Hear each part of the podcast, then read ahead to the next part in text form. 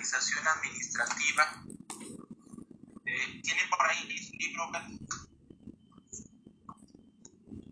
Sí, profe, dime.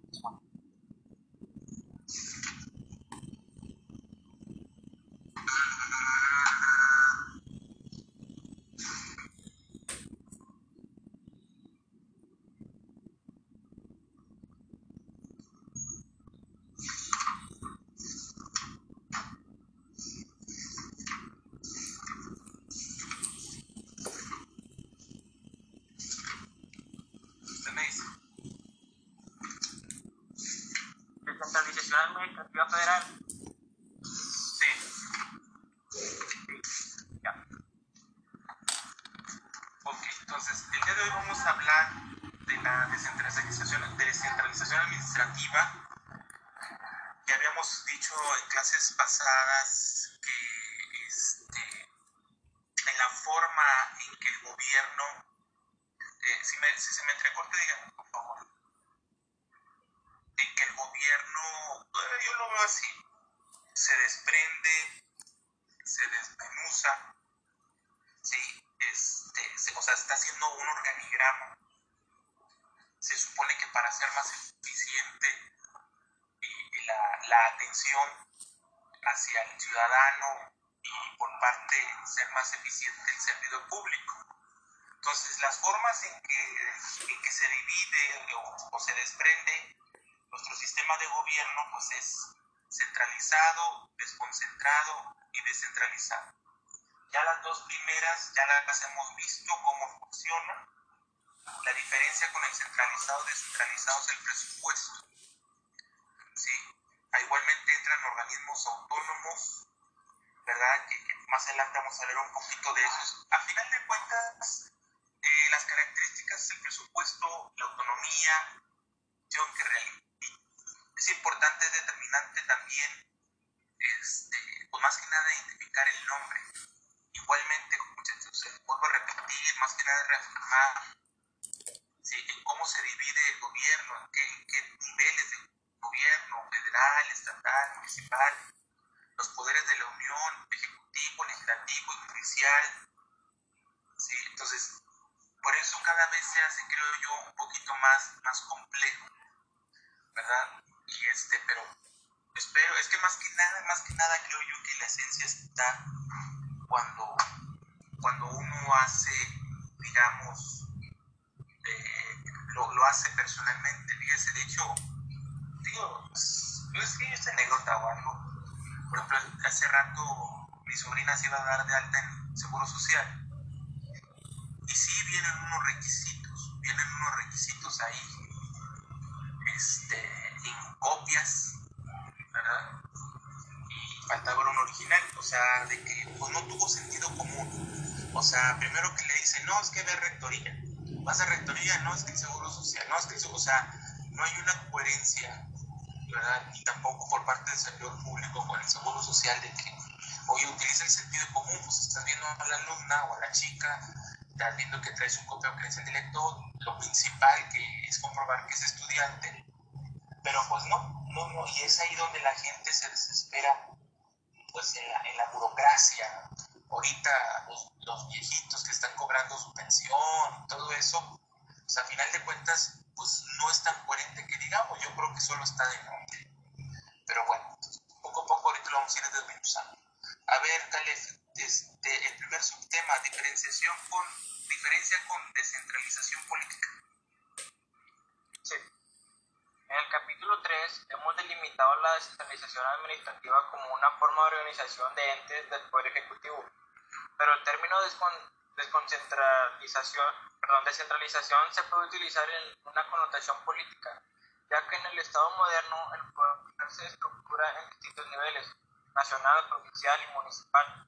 En nuestro derecho corresponden a la federación, estados y municipios. Conforme a lo anterior, se estará hablando de descentralización al referirse a los órganos locales de gobierno, independientemente circunscripción territorial en la que tenga competencia se llame estado, provincia, entidad, departamento, municipio, condado, comuna, distrito. Aunque la noción de descentralización es compleja, pensamos que en México está reservada para designar a órganos de la administración pública y no a gobiernos locales. Ok, Exactamente, o sea, e, e, esto va más que nada a que ese aparato gubernamental que desde que proviene desde la centralización, o sea, más que nada a lo que se refiere son a las entidades, ojo, perdón, a las instituciones, o sea, no hay que confundir, este, por ejemplo, eh, con las delegaciones.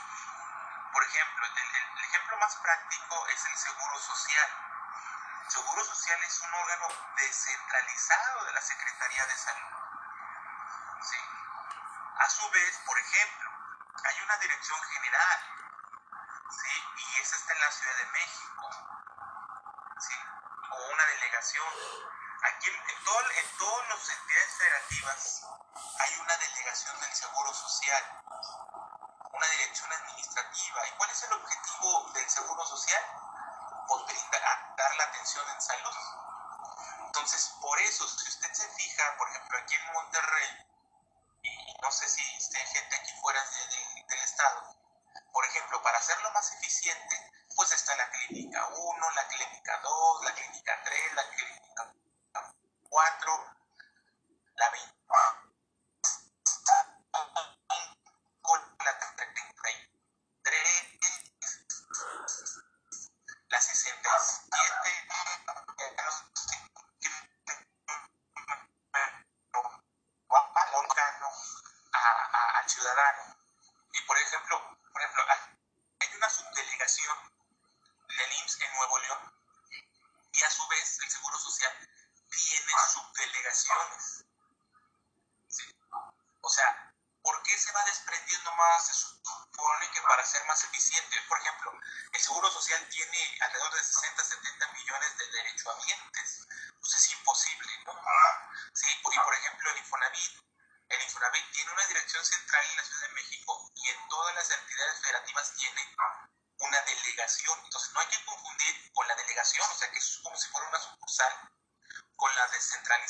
esa descentralización está para desprenderse. Eso es lo que yo quiero que comprenda. ¿Sí? ¿Qué más? El siguiente subtema, origen de la descentralización.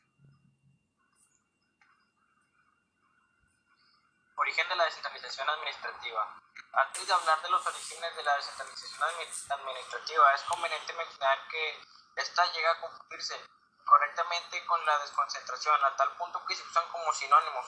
También se emplea indebidamente como equivalente de delegación de facultades y de reubicación física de instalaciones gubernamentales. En derecho administrativo, insistimos, la expresión descentralización está reservada para significar a determinados organismos del Poder Ejecutivo, con el cual guarda una relación indirecta. La descentralización como forma de organización administrativa surge de la necesidad de imprimirle dinamismo a ciertas acciones gubernamentales mediante el ahorro de los pasos que implica el ejercicio del poder jerárquico propio de los entes centralizados. En su surgimiento, influyó la incursión del Estado dentro de actividades industriales, financieras y comerciales, las cuales implicaban conferirle una matiz de empresa privada a las organizaciones encargadas de esas tareas.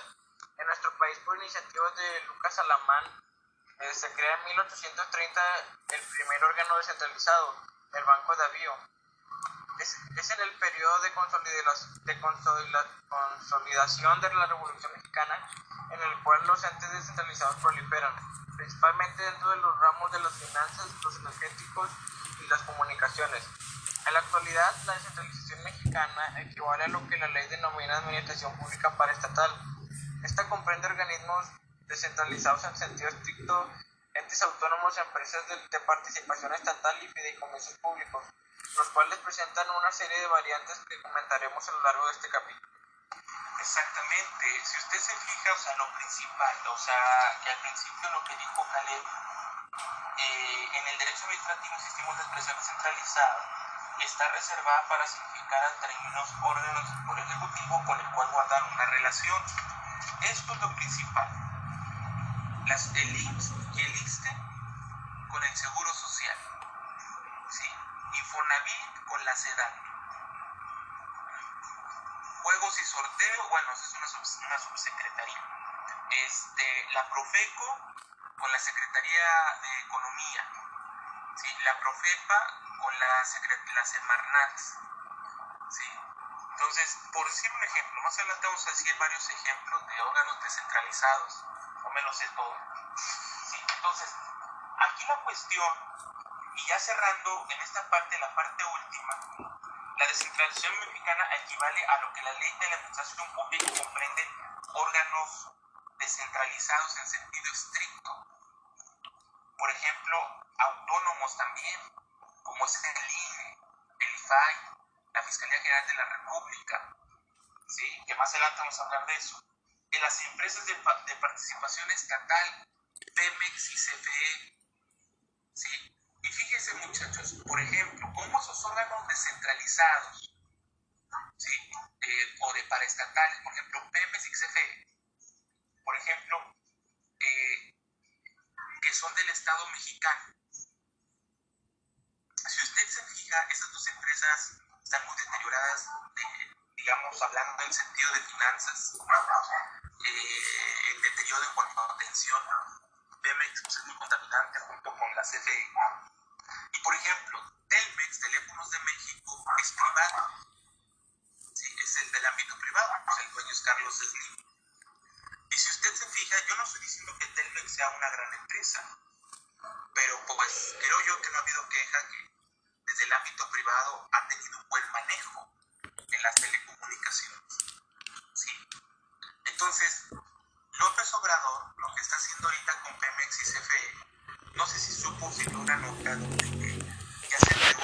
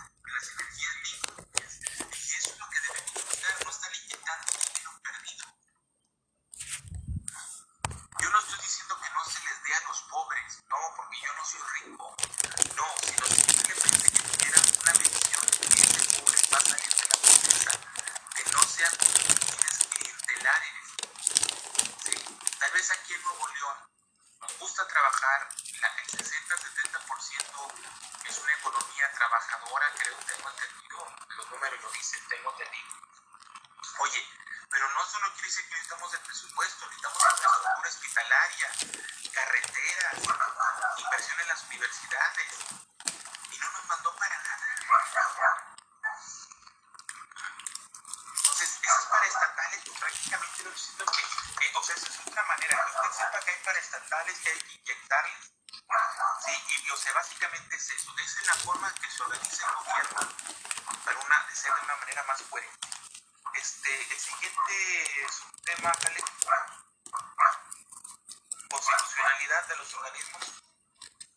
Constitucionalidad de los organismos descentralizados, desconcentrados y las empresas de participación estatal. A partir del 21 de abril de 1981, fecha en que se publicó la reforma del artículo 90 constitucional, en la que se señala claramente que la administración pública será centralizada y paraestatal, ya no hay duda alguna acerca del fundamento de la ley suprema, en que se apoyan los centros desconcentrados, descentralizados y las empresas de participación estatal. Es de mencionar que con anterioridad a 1981 algunos artículos de la Carta Magna hacían referencia a estos órganos, 93 y 23 y de cierta forma el 75 y 28. Es opinión generalizada que los organismos descentralizados deben ser creados por, por ley del Congreso y no por decreto presidencial, como también lo permite la ley orgánica de la Administración Federal. Así, los entes que surjan de un acto presidencial y no por una ley del Congreso de la Unión serán reputados anticonstitucionales. Sí, exactamente, o sea, ahí habla sobre eh, que hacerlos con su propia ley. Eh, eso es lo más coherente, lo, lo más preciso este, que se debe de hacer para, para que, digamos, funcione y tener una parte sustantiva. Todos esos organismos autónomos, paraestatales, descentralizados, tienen su propia ley. ¿sí? El Congreso es el que tiene esa facultad para crear esos organismos. ¿sí? Entonces, eso, eso que nos quede muy claro, yo creo que, eh, de hecho, algunos que están ahorita, no sé si ahora en la época del PRI, se han ido mejorando, se les ha cambiado el nombre, se les ha cambiado las reglas del juego, algunas para bien, algunas para mal, ¿verdad? entonces, aquí lo único interesante es eh, en cuanto a quién le toca crearlos. Eh, cuando se habla por decreto, eso lo vamos a ver un poquito más adelante, pero lo vieron en derecho constitucional, pues digamos de una u otra forma que hacer cosas por decreto es hacerlas directamente por parte del presidente, pero esto no se hace así. Esto se hace como una parte de una iniciativa Congreso que crea esa institución, que la reforme, ¿verdad? Es como, por ejemplo, aquí en Nuevo León, antes de Rodrigo Medina o hasta Rodrigo Medina, estaban separadas la Secretaría de Trabajo y la Secretaría de Economía. Llega el Bronco, las juntó. Samuel ya dijo que una vez entrando las va a separar. Entonces, eso es normal. El chiste aquí a lo mejor se puede tomar en, que va a ser más burocrático, no sé, menos burocrático, más burocrático, no sé, o va a ser más gasto. O sea, aquí lo que nosotros, ¿qué es lo que nos interesa a nosotros como ciudadanos?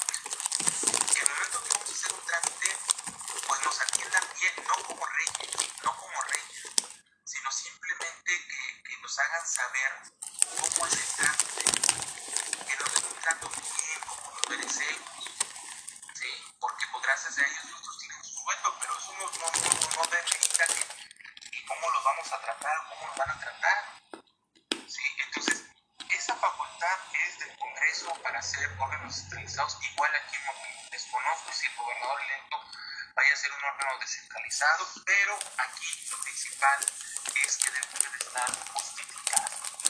Este, a ver, el siguiente es un tema del derecho comparado. Henry Puget elabora un interesante resumen acerca de la situación de los órganos descentralizados en otros países y cita numerosos casos, desde la Comisión para el Servicio Civil en Estados Unidos de América hasta los actuales órganos prestadores de servicios públicos industriales y comerciales en México, España, Italia, Inglaterra, Polonia y Francia, lo que nos ilustra acerca del interés que este escrito reviste en un nivel mundial. El tema resulta tan importante y novedoso que la doctrina y la legislación eh, se hayan dedicadas a estudiar y regular respectivamente la descentralización regional, la cual constituye una relevante preocupación para un Estado central, en el que es importante diluir el poder hacia la periferia. Pero insistimos en que la descentralización territorial se refiere a la administración local creada por el órgano legislativo de un Estado unitario no federal punto importante en la doctrina extranjera es la diferenciación entre órganos autónomos y órganos autárquicos. La autarquía solo implica poseer un gobierno propio, en cambio de los autónomos, además de ese autogobierno, están en posibilidad de darle su reglamentación interna a partir de una ley emanada del Poder Legislativo. Finalmente, mencionamos que la clasificación tradicional de los órganos descentralizados surge en Francia y que la misma clasificación los, los ordena por servicio, por región y por colaboración. Esta catalogación fue asimilada y adaptada por la Unión Mexicana durante largo tiempo. Exactamente, ahí eh, el autor hace una, una comparación en cómo, digamos, en otros países, en la forma que se ve, es algo parecido, esto, digamos, es, es normal. Yo, yo creo que ahí, en mi opinión, o sea, que usted tenga otra,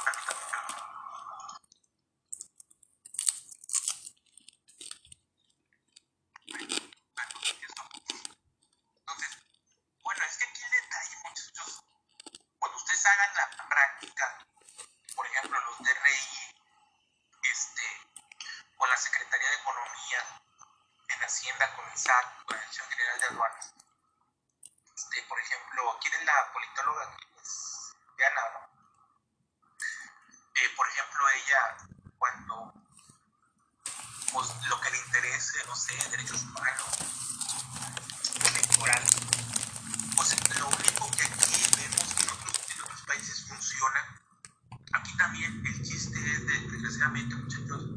el servidor público, el burócrata, todo el sindicalizado, se lo toma muy a pecho. O sea, de que demerita la, la función. Entonces, eso sí es necesario, sí nosotros lo tenemos. De hecho, muchachos, nos han copiado otros países, y México ha copiado de otros países estos sistemas o creación de nuevas instituciones. Entonces, este, aquí nos dice que prácticamente pues es, es viable. Este, ¿Qué más? Concepto de descentralización administrativa en sentido estricto. La descentralización administrativa es una forma de organización de entes que pertenecen al Ejecutivo y los cuales están dotados de su propia personalidad jurídica y de autonomía jerárquica para efectuar tareas administrativas. En la creación de estos órganos, el Estado puede recurrir a figuras del derecho público o del derecho privado. Según las leyes mexicanas, en el primer caso estaríamos frente a organismos descentralizados o autónomos y en el segundo ante empresas de participación estatal y fideicomisos públicos.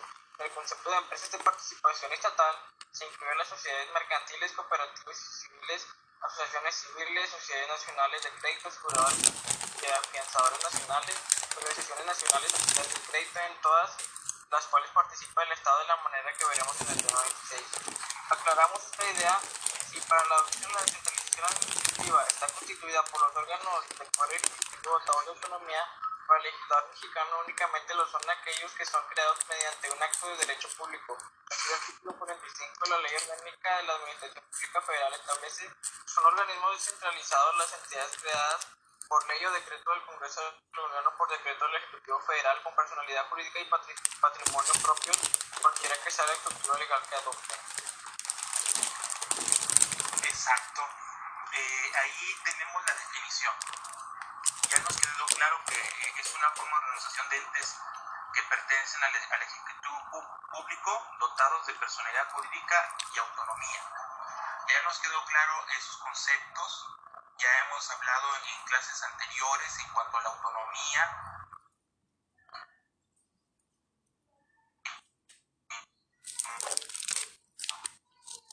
Cuanto a estatales, autónomos, centralizados, descentralizados, sociedades mercantiles, eh, de participación estatal, PEMEX, CFE, los fideicomisos, que más adelante vamos a hablar de los fideicomisos, que también está muy interesante.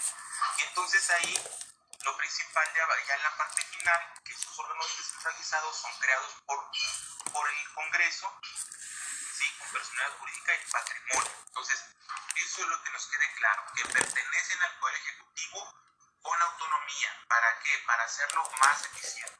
Maestro, aquí en Nuevo León hay órganos descentralizados, sí, sí los hay. Sí hay varios por ahí, Fomerrey, Metrorrey, Agua y Drenaje, Control Vehicular. Son, son algunos por mencionar pero esa es la definición, es el concepto de, de, la, de la administración pública descentralizada.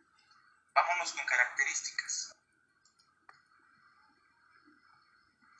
Las características eh, atribuidas a los organismos descentralizados varían según el autor y país que los estudien o regulen. Por nuestra parte, indicaremos las siguientes. Son creadas por ley del Congreso o por decreto del presidente de la República el orden jurídico les reconoce una personalidad jurídica propia y distinta de la del Estado. Como una consecuencia de la característica anterior, dichos organismos cuentan con patrimonio propio, gozan de autonomía jerárquica con respecto al órgano central, esto es, les distingue el, de, hecho de poseer un autogobierno, realizan función administrativa, es decir, sujeto en tanto persona moral o colectiva se refiere a cometidos estatales de naturaleza administrativa y existe un control o una tutela por parte del Estado sobre su actuación señalada excepción a esta característica de control tutela administrativa la constituye la UNAM. Eh, en la actualidad, la ley mexicana ha, estado, ha empezado a, usar la expresión autónomos para calificar a ciertos entes públicos, ya sea el Banco de México, el IFE, etc. Estimamos que se trata de organismos descentralizados con variantes que no ameriten un renglón específico en la administración paraestatal. Exactamente, entonces ahí tenemos las características, ya están más desmenuzadas, que son creadas por el Congreso, por decreto del presidente de la República, que la ley vigente reconoce su personalidad, ahí dice que la autoridad de México utiliza como órganos autónomos el Banco de México, el INE, el IFE, no deben de intervenir ni el Congreso ni el presidente, que sus propias decisiones son autónomas. Sí, es por ejemplo decir, el INE, que es el que valida las elecciones, hay que respetar su autonomía, es un órgano administrativo que organiza elecciones. Sí, sin embargo, acuérdense que también nosotros nos hacemos valer por la cuestión jurisdiccional, que son los tribunales, los jueces. Sí, en este caso el INE tiene relación con el Tribunal Electoral, que es en la máxima instancia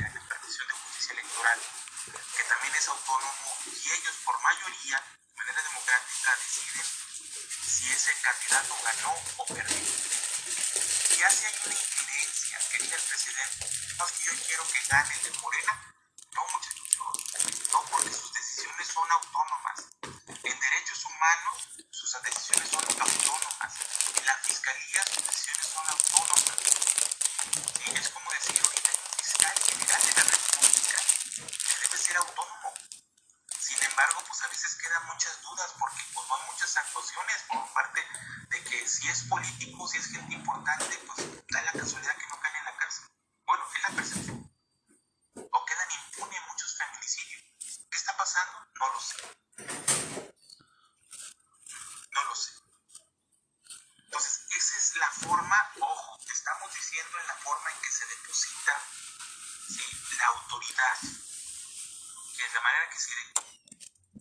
Para los. Para los.